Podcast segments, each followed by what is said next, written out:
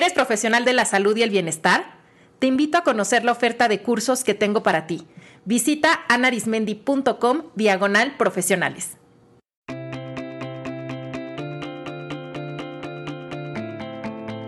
La comida puede ser tu gran maestra de vida. Déjate guiar por ella. Esto es De qué tiene hambre tu vida con Ana Arismendi.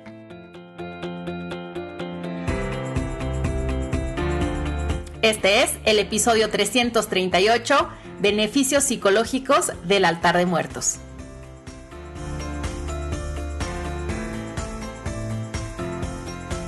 Hola comunidad, bienvenidos, bienvenidas a este episodio donde les voy a hablar de mi tradición mexicana favorita que es el altar de Día de Muertos. En México, así como en algunos otros países como Guatemala, tenemos celebraciones únicas para conmemorar el Día de Muertos el 1 y 2 de noviembre. Y una de ellas es montar en nuestras casas un altar dedicado a nuestros muertos con una ofrenda que tiene elementos con un simbolismo muy puntual. Esta práctica es muy antigua y es el resultado del sincretismo de las culturas mesoamericanas con el catolicismo español. Entonces montamos este altar para recibir al alma de nuestros fallecidos porque tenemos la creencia de que durante estos días ellos vienen a visitarnos. Y por eso los agasajamos con una ofrenda de sus platillos y bebidas favoritas. Si no la han visto, les recomiendo ver la película de Disney Coco, que salió hace algunos años y que está basada en esta tradición y que a mí me parece muy buena como para entenderla. Los elementos esenciales para un altar de muertos son los siguientes. Número uno, fotografías de los difuntos a los que queremos honrar. Número dos, objetos y alimentos que representen aquello que más disfrutaban. Por ejemplo, yo a mi abuelita le pongo un pequeño piano, porque ella era pianista, y también una miniatura de los chiles en nogada, que era uno de sus platillos favoritos. A mi tía Temis la recuerdo con una concha, porque ella se dedicaba a hacer artesanías con conchitas. A mis tías Mechi y Margarita las recuerdo con un platillo de picaditas. A mis tíos les pongo una calaca que toca la guitarra, porque todos disfrutaban de ese instrumento. Y a mis gatitos y perritos fallecidos, porque sí, comunidad, también a ellos los recordamos y también nos visitan, les dejo un platito con croquetitas. Número 3, velas para iluminar su camino y que puedan tanto llegar a la ofrenda como regresar. Cuatro, incienso y sal para purificar el alma, el incienso de preferencia que sea copal. Cinco, ponemos agua para que puedan saciar su sed.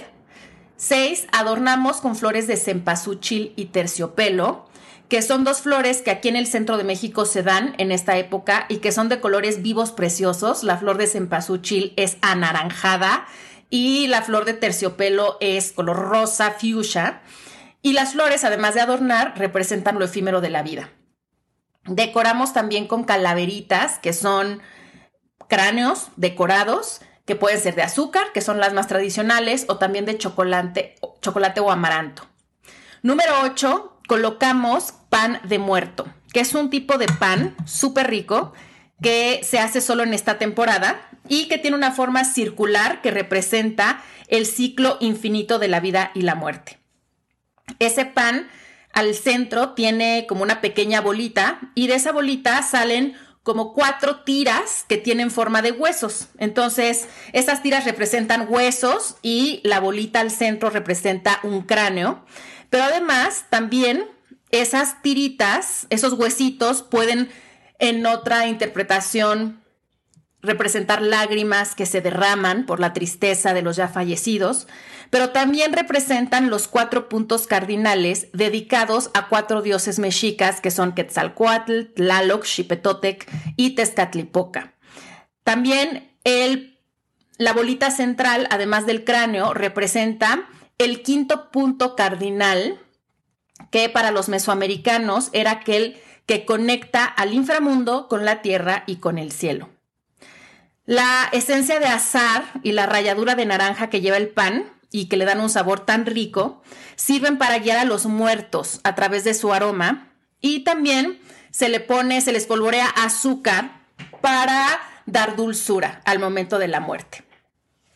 Número 9, decoramos nuestros altares con papel picado, que es eh, un papel que aquí se le llama de China, con colores vivos, es verde, amarillo, anaranjado, morado, rosa, etcétera. Que además em, tienen unas decoraciones muy especiales de Día de Muertos, por ejemplo, aparecen catrinas, calacas, y también se colocan todo tipo de calacas y catrinas decorativas hechas de diversos materiales. Pueden ser de barro, de cerámica, de talavera, de papel, de alfeñique, de madera. Y por último, también se coloca algo que se llama calaveritas, que son unos versos ingeniosos y chistosos que elaboramos con el objetivo como de burlar, burlarnos de la muerte. O sea, siempre en las calaveritas se narra cómo una persona viva eh, está a punto de llevársela a la muerte y cómo le hace para librarse de eso. En algunas casas se acostumbra hacer un camino que va de la puerta de entrada hasta el altar con pétalos de cempasúchil y velas para guiar a los muertos hasta la ofrenda. Se ve precioso. Y bueno, tradicionalmente los platillos que se ponían en las ofrendas eran alimentos de verdad, o sea, cocinados ex profeso para los difuntos. Pero ahora la mayoría usamos más bien figuras de alimentos hechas de cerámica, de migajón, de azúcar, de barro, para simbolizarlos. Si ustedes van a un mercado en estas épocas, van a encontrar todos los alimentos y bebidas que se les ocurran hechos en, en artesanía y la verdad son muy bonitos y también muy ingeniosos. Además de montar un altar personal en las casas, otra costumbre de estas fechas es visitar el panteón el primero y el 2 de noviembre y adornar las tumbas de los familiares con flores, con velas y con fotos de los familiares. Y se llevan alimentos que con toda la familia se comen ahí. Y pues la idea es que es como una comida, como un día de campo, hagan de cuenta, para compartir con los fallecidos. También suele haber música, o sea, no faltan quien saca la guitarra, el acordeón y bueno, hasta llegan mariachis.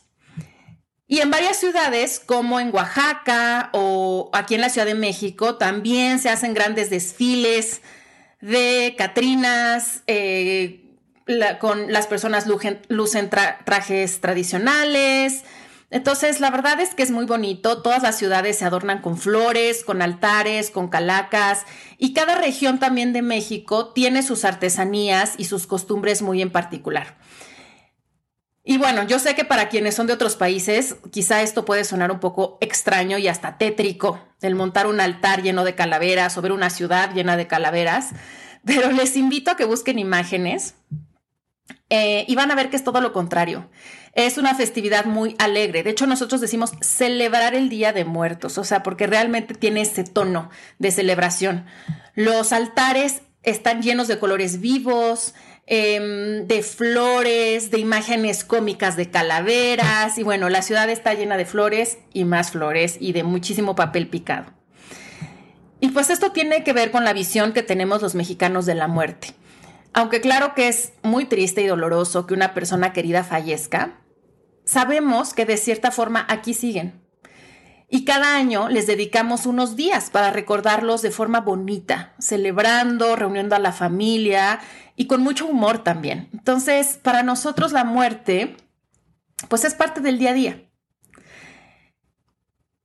Y bueno, pues además de compartirles sobre esta bella tradición, que me podría ir hasta más en detalle porque de verdad que me encanta, lo que quiero más bien enfatizar en este capítulo son dos cosas. Número uno, el rol que tiene la comida para conectarnos con nuestro linaje.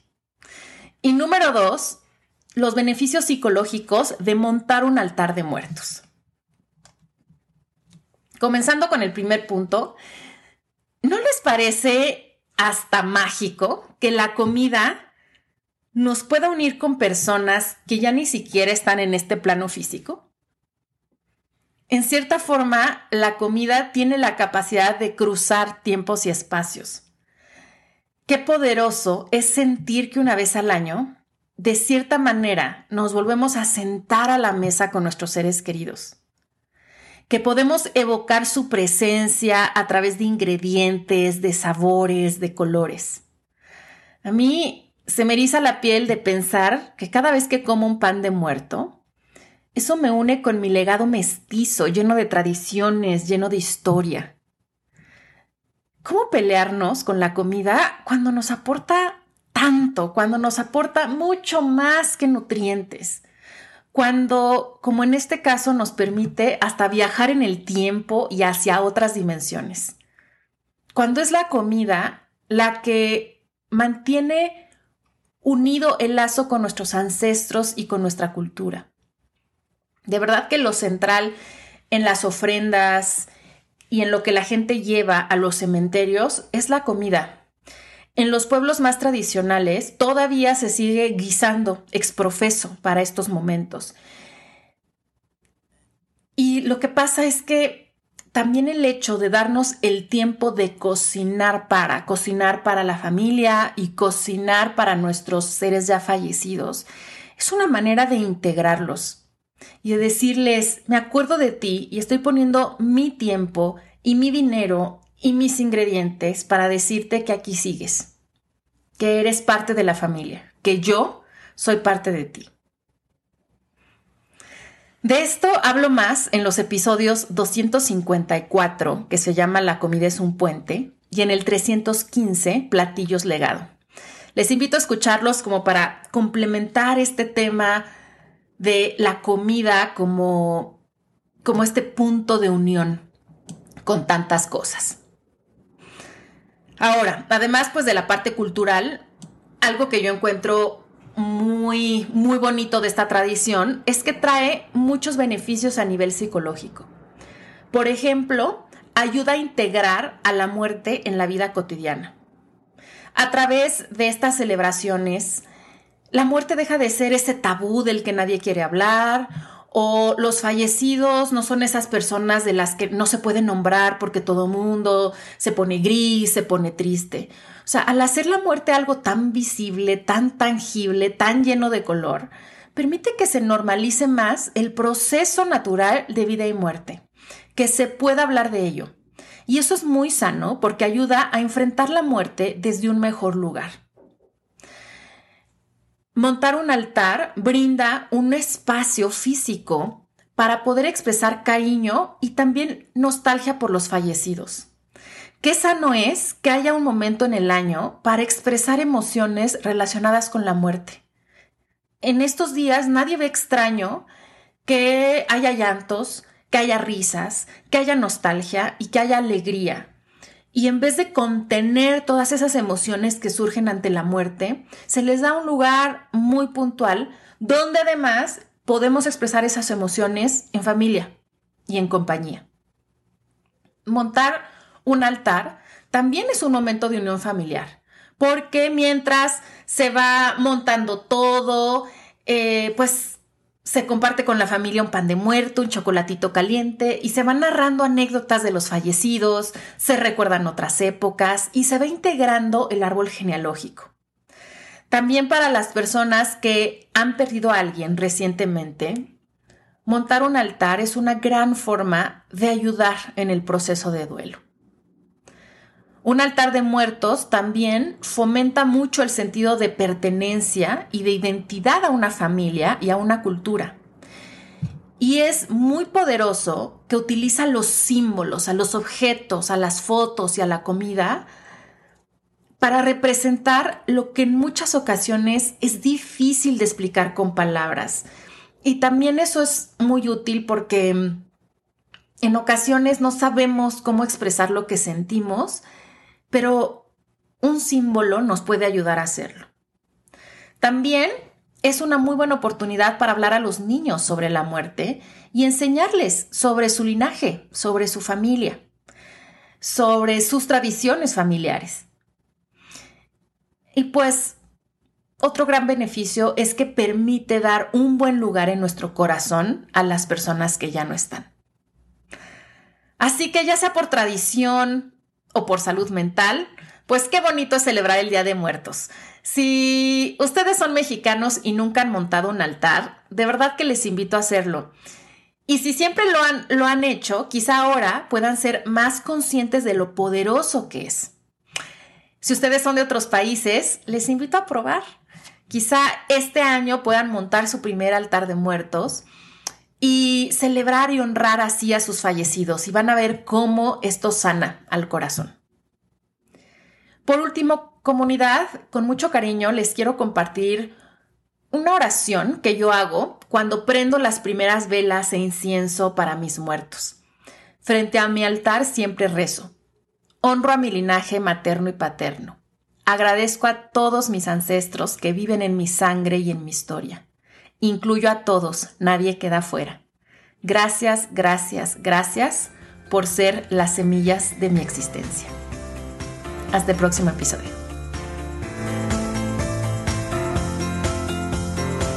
¿De qué tiene hambre tu vida? Es más que un podcast. Es una filosofía de vida que te invita a conocerte y diseñar la vida que se te antoja. Descubre toda la oferta de productos y servicios que tengo para ti en dequetienehambretuvida.com.